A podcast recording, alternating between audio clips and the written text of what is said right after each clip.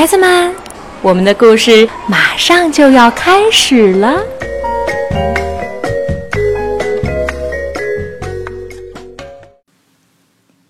小朋友们，今天西西姨给大家说一个老奶奶与黑夜的故事。故事的名字叫《讨厌黑夜的喜奶奶》，作者是来自美国的凯利·杜兰瑞安，由阿诺德·诺贝尔绘图，林良翻译，河北教育出版社出版。小镇附近的山区里，住着一位老太太，大家都叫她喜奶奶。她讨厌蝙蝠，讨厌猫头鹰，讨厌鼹鼠，讨厌田鼠。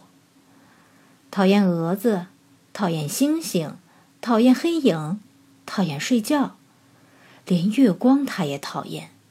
说来说去，她讨厌的就是黑夜。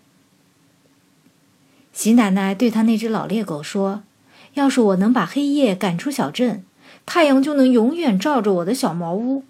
真不懂，为什么从来就没有人想过要把黑夜赶走。”他用小树枝扎了一把扫帚，要扫掉茅屋里和小镇山区上空的黑夜。他又扫又爬又拨又掸的，但是每次向窗外一看，黑夜还是在那里，就像天花板上扫不干净的灰尘。喜奶奶拿出针线，把麻布缝成一个结结实实的麻布袋，看看能不能把黑夜装在里面，拿到小镇山区外面去倒掉。他又装又填又压又塞的，蹑手蹑脚的，连一个黑影也不放过，可还是没办法把黑夜全都塞进麻布袋里。喜奶奶把最大的一口锅搬出来，搁在火堆上，打算把黑夜煮成汤。她舀起来看，搅搅看，炖炖看，让水开了看，尝一口看，扔进火里再烧烧看，就是没办法。把黑夜煮化。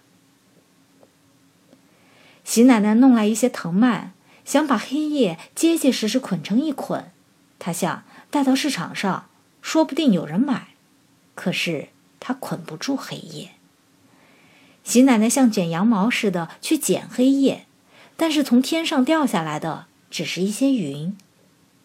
她把黑夜扔给躺在破布堆上的老猎狗，但是老猎狗吃不下去。他把黑夜塞进床上的草垫子里，但是黑夜又跳了出来。他把黑夜沉进屋后的井里，但是黑夜又冒出水面来。他用蜡烛去烧黑夜，但是黑夜又溜到屋外去了。